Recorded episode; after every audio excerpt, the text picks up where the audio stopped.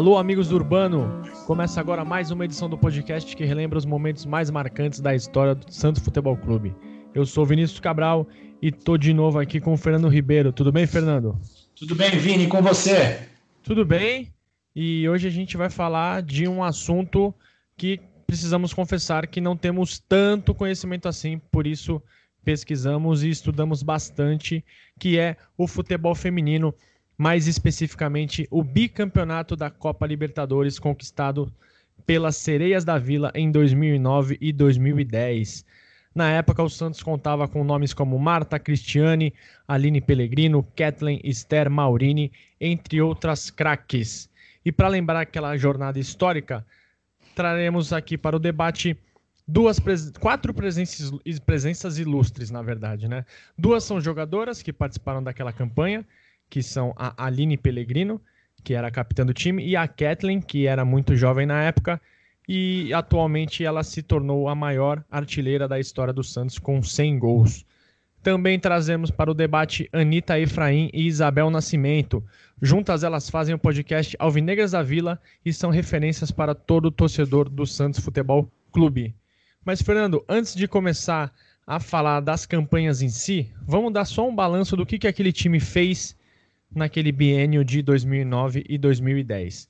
Juntando as duas edições da Libertadores, foram 12 jogos, 12 vitórias. Em 2009 foram 43 gols marcados e 2 contra. Em 2010 foram 23 gols, né? caiu um pouquinho, e nenhum gol sofrido. E o total das duas Libertadores foram 66 gols a favor e apenas dois, os dois da, da edição de 2009. São números impressionantes e tenho certeza que quem acompanhou aquele time ficou maravilhado, maravilhado na época. Verdade, Vini. E se a gente juntar as duas temporadas inteiras de 2009 e de 2010, os números são ainda mais incríveis. Foram 122 jogos com 105 vitórias, 15 empates e apenas duas derrotas. As Sereias da Vila, naqueles dois anos, marcaram 572 gols e sofreram apenas 50. O saldo de gols, Vini, se a matemática não me falhar, e a matemática sempre falha comigo, são 522 gols de saldo. É imagina, algo incrível. Incrível, imagina comemorar 572 gols em dois anos. Nem dá, você não tem, nem, nem tem nem comemoração para tudo isso.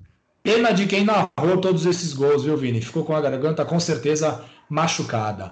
E além das duas Libertadores e de duas Copas do Brasil que as Sereias da Vila conquistaram no, neste período, ganhamos também a Copa Paulista de 2009 e o Campeonato Paulista em 2009 e 2010. Realmente foi um time que marcou história. Vamos ouvir da Isabel e da Anitta sobre a relação que elas tinham com aquele time. E vale lembrar que as duas moças eram bem jovens na época.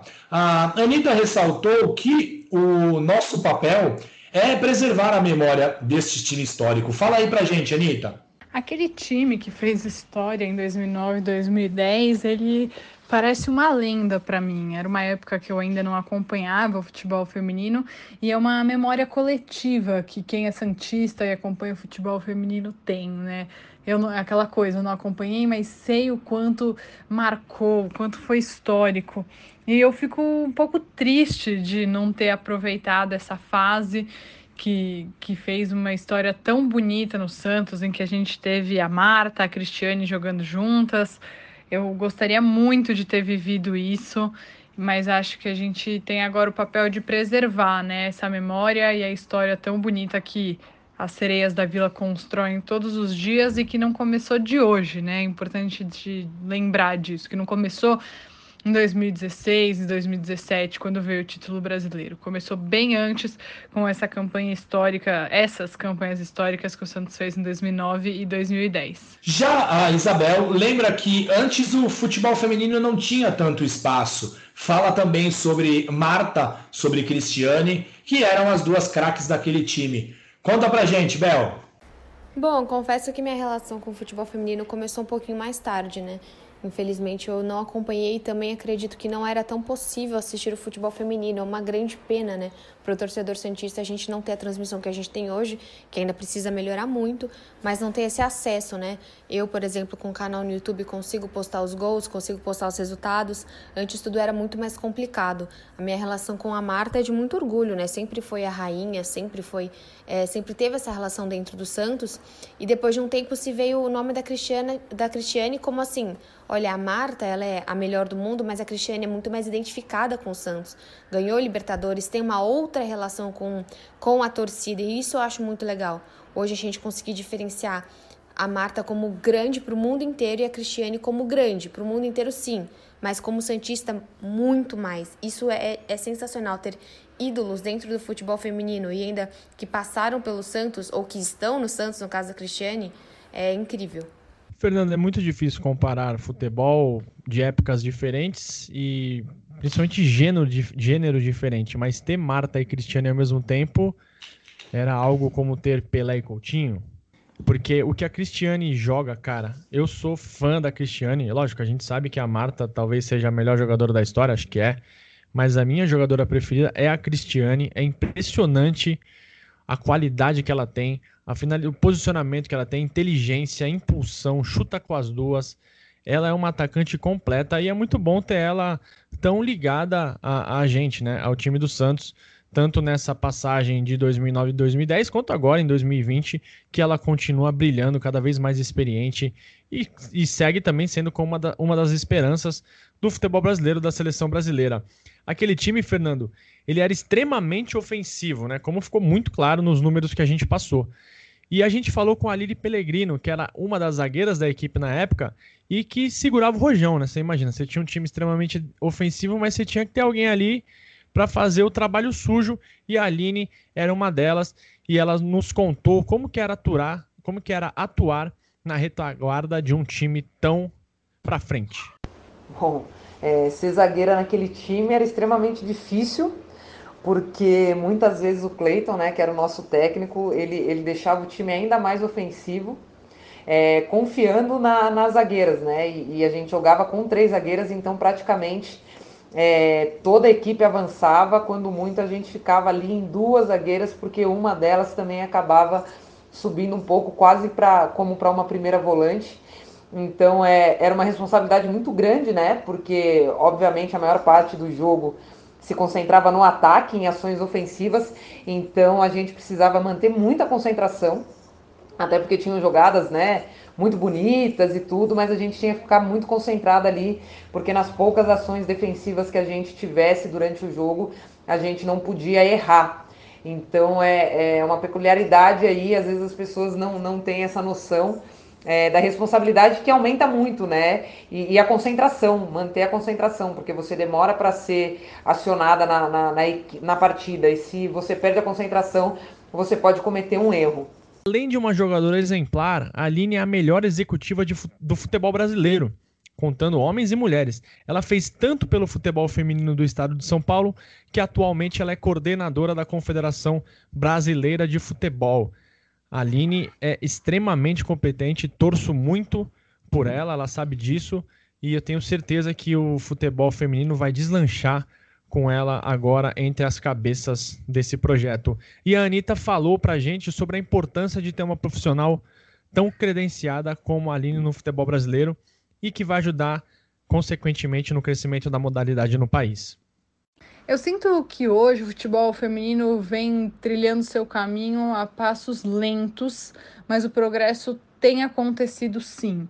A chegada da Aline Pellegrino na CBF é muito importante. Ela mudou o patamar do futebol paulista. O futebol paulista é muito relevante, muito grande, muito forte no cenário nacional. A gente vê os dois times mais importantes do, do Brasileirão Feminino são os times de São Paulo, que torna o Campeonato Paulista tão competitivo quanto o Campeonato Brasileiro, inclusive, né? É, enfim, então a chegada dela é, e também da Pia Sanhog há um tempo mostra que a gente está começando né, a, a, chegar num lugar mais interessante, as mudanças em relação a pagamento também, que agora as jogadoras vão ganhar a mesma diária do que os jogadores para irem treinar pela seleção. Tudo isso é muito importante, mas é um caminho longo e é um caminho que não vai é, ser, não vai chegar tão longe se não tiver o apoio da torcida. Se o torcedor que torce por esse time não olhar e falar, eu também tenho um time feminino, eu quero torcer por elas, eu vou dar apoio para elas, isso é extremamente importante. A gente precisa sempre lembrar que masculino, feminino, futsal, o que for é Santos. Se é Santos, é importante para gente. Se a gente ama o Santos, a gente também tem que apoiar essa modalidade muito fácil apoiar só o que já está pronto, o que já é bom, o que já é referência. Apoiar uma história em construção é fazer parte dela. E isso sim faz toda a diferença. E, Fernando, vamos falar especificamente da Libertadores de 2009. Foi a primeira edição da, da Copa, na, primeira edição feminina né, da Copa Libertadores. E as sereias, elas se classificaram para a Libertadores de 2009 porque venceram a Copa do Brasil de 2008 de maneira brilhante nove jogos e nove vitórias sem dar a menor chance para as adversárias. A Libertadores 2009 foi disputada em quatro estádios: na Vila Belmiro, no estádio do Santos, o nosso glorioso Urbano Caldeira, o Urico Mursa, que é o estádio da Portuguesa Santista, pertinho ali da Vila Belmiro, o Antônio Fernandes no Guarujá e o meu, o seu e o nosso Pacaembu. Foram dois grupos de cinco times em cada e o Santos venceu seus quatro compromissos da fase inicial. Fez 3 a 1 no White Star do Peru, fez 12 a 0 no Enforma Santa Cruz, da Bolívia. A Cristiane fez 5 gols. Fez 11 a 0 no Caracas, da Venezuela. A Cristiane fez 5 gols de novo, 10 gols em duas partidas. E fez 3 a 1 no Everton do Chile. Vini, na fase semifinal, o Santos enfrentou a equipe do Formas Íntimas da Colômbia e bateu o adversário por 5 a 0. Vamos ouvir a narração do saudoso Luciano do Vale pela TV Bandeirantes do gol da Aline, né, da Aline Pellegrino, o terceiro gol do jogo. Cobrança para a equipe da Vila, levantou na boca do gol. Mais um!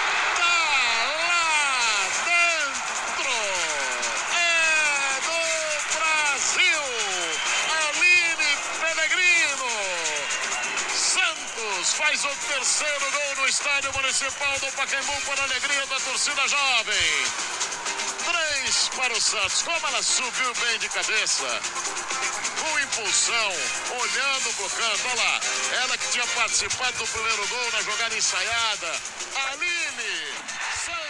A Vini, a Aline subiu muito mais do que a zaga adversária e comemorou muito o gol. Ela conta pra gente o motivo de, de ter comemorado tanto aquele gol. E tem a ver com a mamãe Cris. Fala aí, Aline. Foi porque eu consegui fazer com que a Cris não atacasse todas as minhas bolas, né?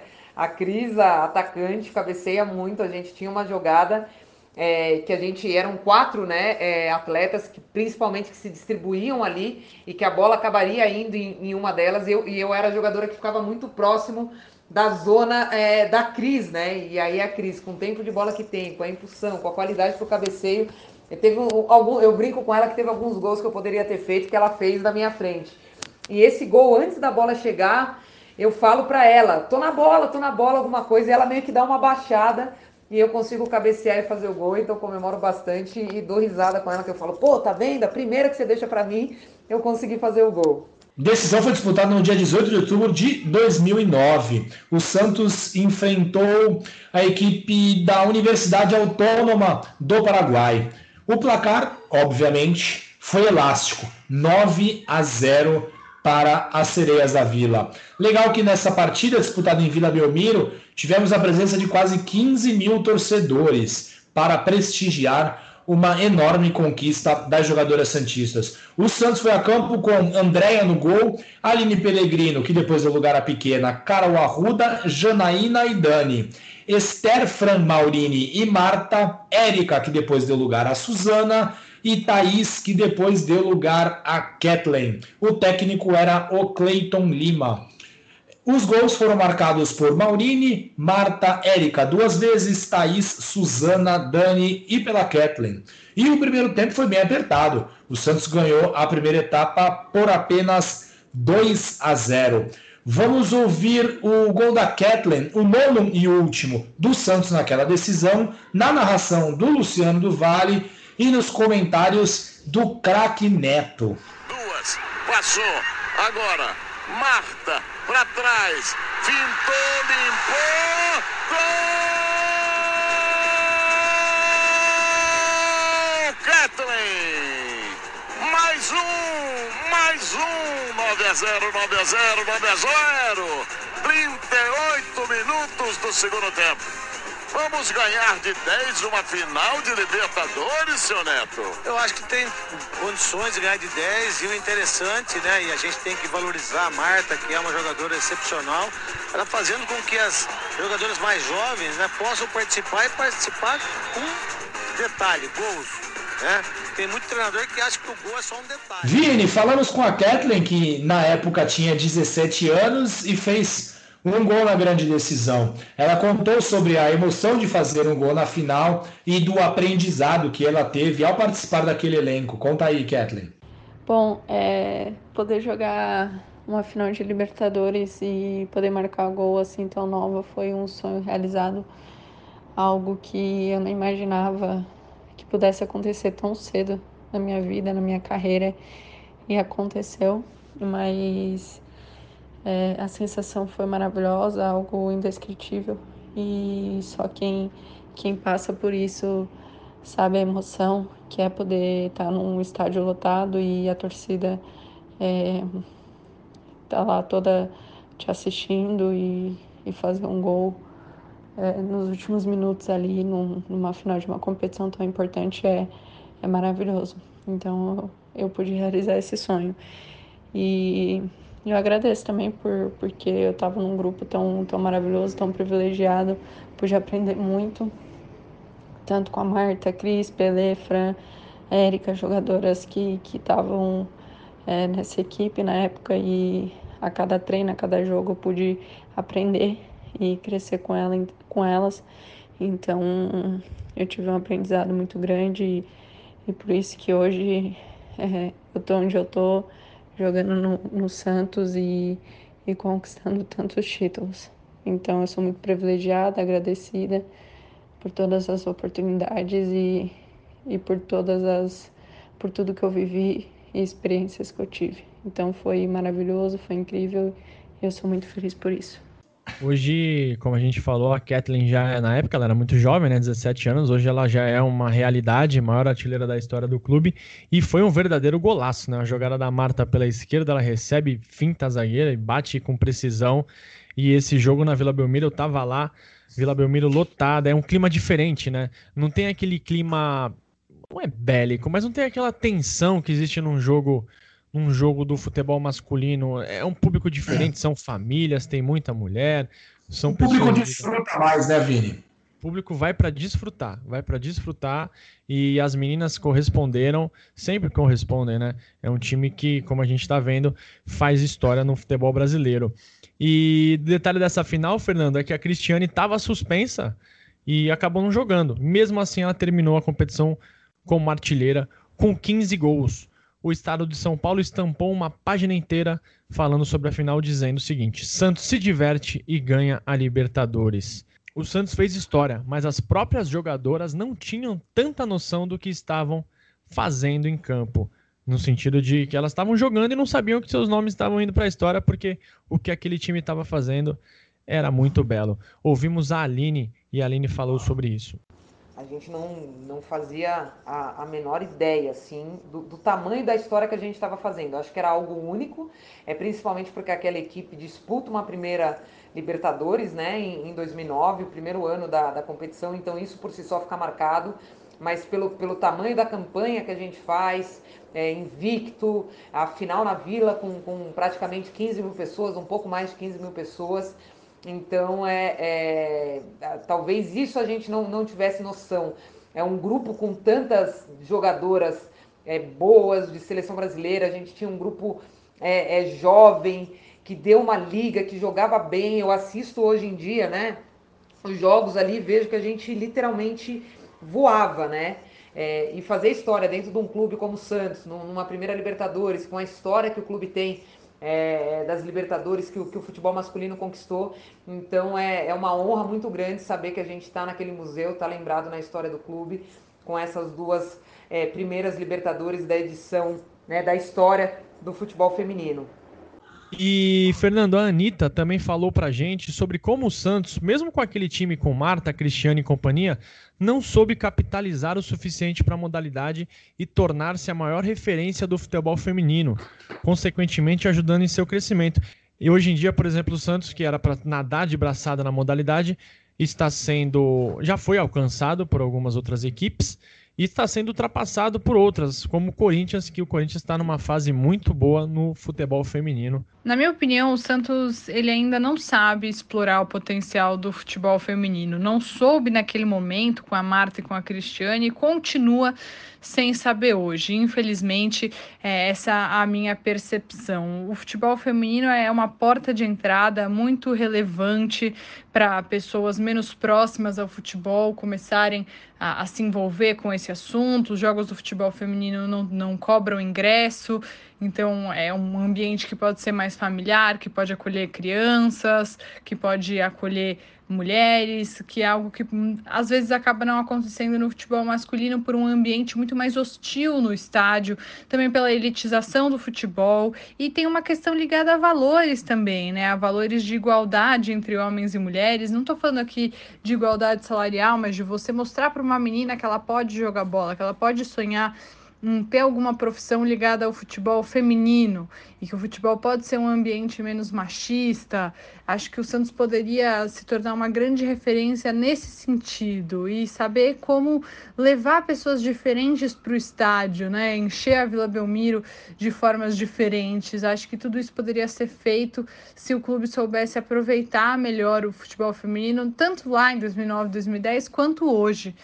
Acho que tem que ter uma insistência maior por parte do clube de ter uma cobertura relevante de mídia, também dar uma, um carinho para os meios alternativos, para que assim a gente consiga lutar pelo futebol feminino, um futebol feminino de qualidade, um futebol feminino com visibilidade, enfim, para que o Santos continue nesse caminho. O Santos, que é uma vanguarda na modalidade, tem que continuar sendo. E Vini, é na vencida Libertadores de 2009 o Santos se credenciou, obviamente, para disputar a edição seguinte do ano de 2010. E o Santos é, jogou como atual campeão, defendendo seu título e, de quebra, venceu novamente a Copa do Brasil do ano anterior. Então, o Santos se classificou para a Libertadores 2010 como atual campeão e também teria se classificado como o campeão da Copa do Brasil de 2009. A edição de 2010 foi disputada apenas na Arena Barueri e o Santos não tinha mais Marta,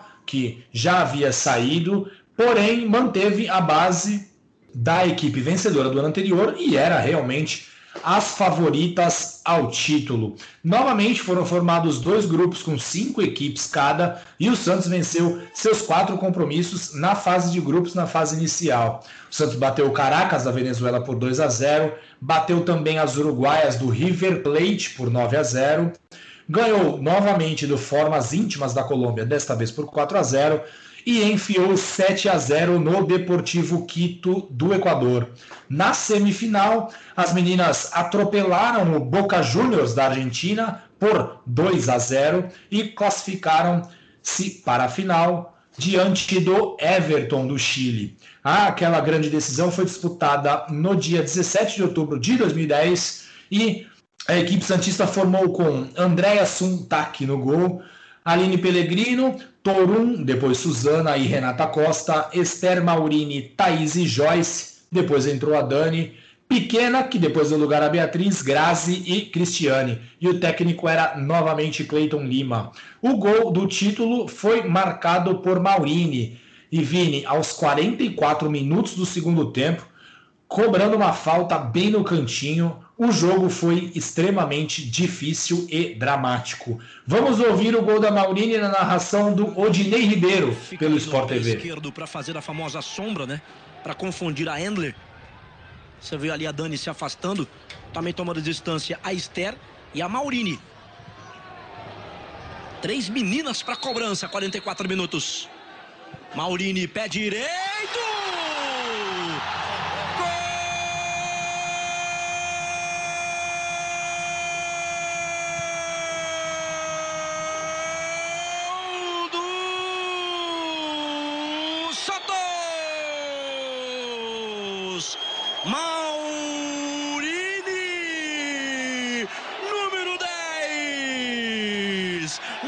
Em 44 minutos. Maurini, pé direito. A Endler é uma das melhores. Você imagina ganhar uma Libertadores com um gol aos 44 do segundo tempo. Imagina que essas meninas não passaram de emoção e a narração do Odinei dá um pouco o tom do que aconteceu naquele dia. Apesar de algumas goleadas, foi uma conquista mais difícil que a do ano anterior. Isso é a consequência da evolução do futebol nos outros países também, né? O Brasil é, é a maior força do continente, mas aos poucos as outras seleções também vão melhorando, evoluindo e deixando a missão dos times brasileiros cada vez mais difícil. Vale lembrar que o Santos voltou a disputar a final da Libertadores em 2018, mas acabou perdendo nos pênaltis para o Atlético Huila da Colômbia. Fernando, a gente sabe que, como a gente falou, comparar futebol masculino e feminino nem sempre é uma forma justa de se ver o esporte. Mas o Santos de 2009 e 2010 alcançou, alcançou, números tão assustadores que eu fico pensando: o que, que aconteceria se fosse feito por um time masculino? A Anitta comenta o que, que ela acha que poderia acontecer. Eu acho que as comparações entre o futebol masculino e o futebol feminino elas nem sempre cabem mas vale muito a pena a gente fazer essa reflexão de como teria sido se o time masculino fosse bicampeão da Libertadores, se tivesse um time cheio de estrelas, avassalador, ganhasse tudo, como seria? Acho que a gente não precisa nem pensar como seria, né, gente? A gente sabe como seria. A gente até hoje fala tanto de 62 e 63, quando aquele time mágico com o Pelé, com o Pepe, com o Mengalvio, com o Coutinho, ganhou tantas coisas, a gente fala disso até hoje. E do feminino a gente quase não fala, a gente quase não lembra, a gente não sabe. Fica muito clara a diferença de tratamento, porque é muito mais perto 2009 e 2010, que foi o mesmo ano que o Santos foi campeão da Copa do Brasil, as vésperas do Santos ser campeão na Libertadores no masculino, é tão mais perto e mesmo assim a gente lembra muito mais de 62 e 63.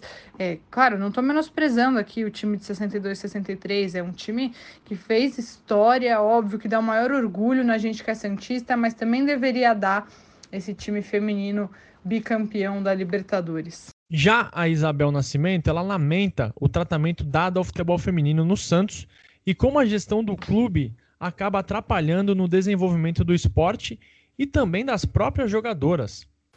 Eu sinto que, infelizmente, o futebol feminino hoje acaba sendo política de gestão. Então, você sempre espera a próxima gestão para ver é, a atenção que ela vai dar, o que, que ela vai fazer com o time do Santos, se ela vai dar prioridade, se ela não vai dar prioridade. E uma das coisas que me incomodava muito né, na, no discurso do presidente era quando ele falava: ah, as sereias vão jogar na vila se o São Paulo deixar se o Gesualdo, eu acho que não é essa a questão. A questão é temos dois times e a gente vai tentar colocar o calendário para os dois times poderem jogar na Vila Belmiro. A gente está vendo esse ano aí, esse ano pelo menos jogando na Arena Barueri, que já é um estádio muito mais com uma melhor infraestrutura do que o Urico Mursa. Era um absurdo as meninas jogarem naquele estádio. Então eu acho que isso também está vindo da pressão. O Santos de fato não soube capitalizar e como não está sabendo melhorar esse time. Hoje a gente está vendo um time do Corinthians passando anos luz na frente do time Santos, como do Palmeiras, como até mesmo do São Paulo. Eu acho que começou e vai começar a pesar quando o rival crescer. O Corinthians hoje é muito difícil de bater porque a infraestrutura que o time dá para eles é maior do que o que o Santos dá. O Santos novamente, como fica no masculino, se baseando na história e não olha para o que tem agora. Eu acho que o próximo presidente que entrar tem que ser obrigação dele olhar para o futebol feminino. A gente mesmo no podcast Alvinegras da Vila falamos com a Rita Bove e assim, ela estava com um uniforme super grande.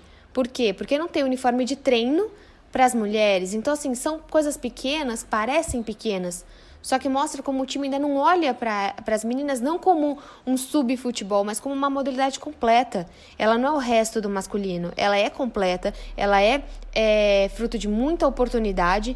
E eu acredito muito que o Santos não aproveitou e está deixando passar. Hoje, novamente, temos um time vencedor, temos um time de liderança. E parece que assim está acostumado a ficar em primeiro, mas não vai ficar em primeiro sempre, porque os outros times estão investindo, estão crescendo e o Santos vai acabar ficando ficando para trás. A Isabel também falou sobre como a imprensa às vezes não dá o espaço e a atenção necessária e que isso é, acaba acarretando na dificuldade do desenvolvimento da modalidade. É é muito difícil fazer comparações com o masculino, mas eu tenho certeza que a repercussão seria outra, seria tudo diferente, mas eu acho que a gente não tem como culpar a torcida nesse momento, porque a repercussão até dentro do Santos não era igual. A gente sabe que, assim, até em questão de transmissão, né? A última Libertadores que o Santos acabou perdendo na final, assistir pelo Facebook, uma transmissão ruim. Quem está acompanhando o brasileiro desse ano tem transmissões ótimas, como feitas pela TV Band, e tem transmissões que você, que assim, você pouco enxerga, a imagem é, é TV aberta. Então eu acho que, assim, antes de culpar a torcida de se envolver ou não se envolver com é, com o futebol feminino, a gente tem que pensar em qual produto que a gente está conseguindo entregar. O futebol feminino hoje, ele não é acessível para um fã de futebol, porque o produto muitas vezes não é bom. Você tem narradores que às vezes não sabem o que estão narrando, comentaristas que caem lá sem saber quais são as jogadoras. Você não consegue ter uma análise. O futebol que a gente viu pela Band, com duas mulheres comentaristas, até a Aline, que já passou pelo, pelo Santos, era uma delas, é outro nível. Você entende, você compreende, você sabe o que está acontecendo. Então, Falta olhar melhor para o produto que está sendo entregue. É claro, se o Santos tivesse ganho duas Libertadores invictas, é, seria um, um nossa, uma festa, uma euforia absurda no masculino, mas também porque o produto Libertadores é diferente. Como a gente viu ano passado com a Dazon entrando com a Sul-Americana, o produto não sendo tão de qualidade, porque era no streaming, porque era muito exclusivo, já não teve uma, uma acessibilidade tão grande. Então precisa ver o que a gente está entregando para também conseguir é, esperar do público um retorno. Hoje, o futebol feminino está em crescimento, mas eu acho que cabe também aos clubes falarem: ó, a gente quer uma transmissão melhor. O que a gente está vendo hoje com a CBF TV tem bons jogos e tem jogos muito ruins. É impossível de você acompanhar acompanhar, de você saber quem é quem. Então, acho que esse é o olhar do futebol feminino. Tentar melhorar o produto para também chamar mais atenção. Fernando, a gente tem o dever, né? A gente tem um espaço aqui, tem essa tribuna. Já falamos que não é a nossa especialidade, mas a gente gosta também. Quando dá, a gente assiste. Assisti dia desse Santos e São Paulo. Vi também pedaços do Santos e Minas. Gostei muito quando a Kathleen fez, o gol, torço muito por ela. E a gente, quando tiver a oportunidade, é muito bom falar sobre isso, muito bom dar espaço a quem tanto precisa, porque são pessoas que já fizeram muito pelo esporte brasileiro. A seleção brasileira já foi vice-campeã do mundo, foi vice-campeã olímpica, tem a melhor jogadora de todos os tempos e por vezes não tem o reconhecimento merecido. Então é muito bom poder falar delas, com elas e para elas. E também para quem para quem também quer começar a acompanhar o futebol feminino, que deu um salto muito grande, principalmente depois dessa última Copa do Mundo realizada na França. Certo, Vini, é sempre muito importante. É uma modalidade por muito tempo esquecida ou relegada a segundo plano e que vem ganhando uma atenção bem legal. É muito importante também o engajamento das pessoas e a gente vê que existem muitas mulheres se engajando, muitas torcedoras se engajando, e é legal até a gente escutar as opiniões da Anitta e também da Isabel sobre esse assunto. E esperamos que cada vez mais o futebol feminino cresça, que o Santos possa sempre investir o necessário para desenvolver o esporte, desenvolver boas equipes e esperamos que muito em breve tenhamos muitos outros episódios sobre feitos históricos das sereias da Vila. E assim como a Marta é a maior artilheira da história das Copas do Mundo, ela passou o Close, passou o Ronaldo, passou todo mundo. O Santos é pentacampeão da Libertadores, três vezes no masculino, dois no feminino.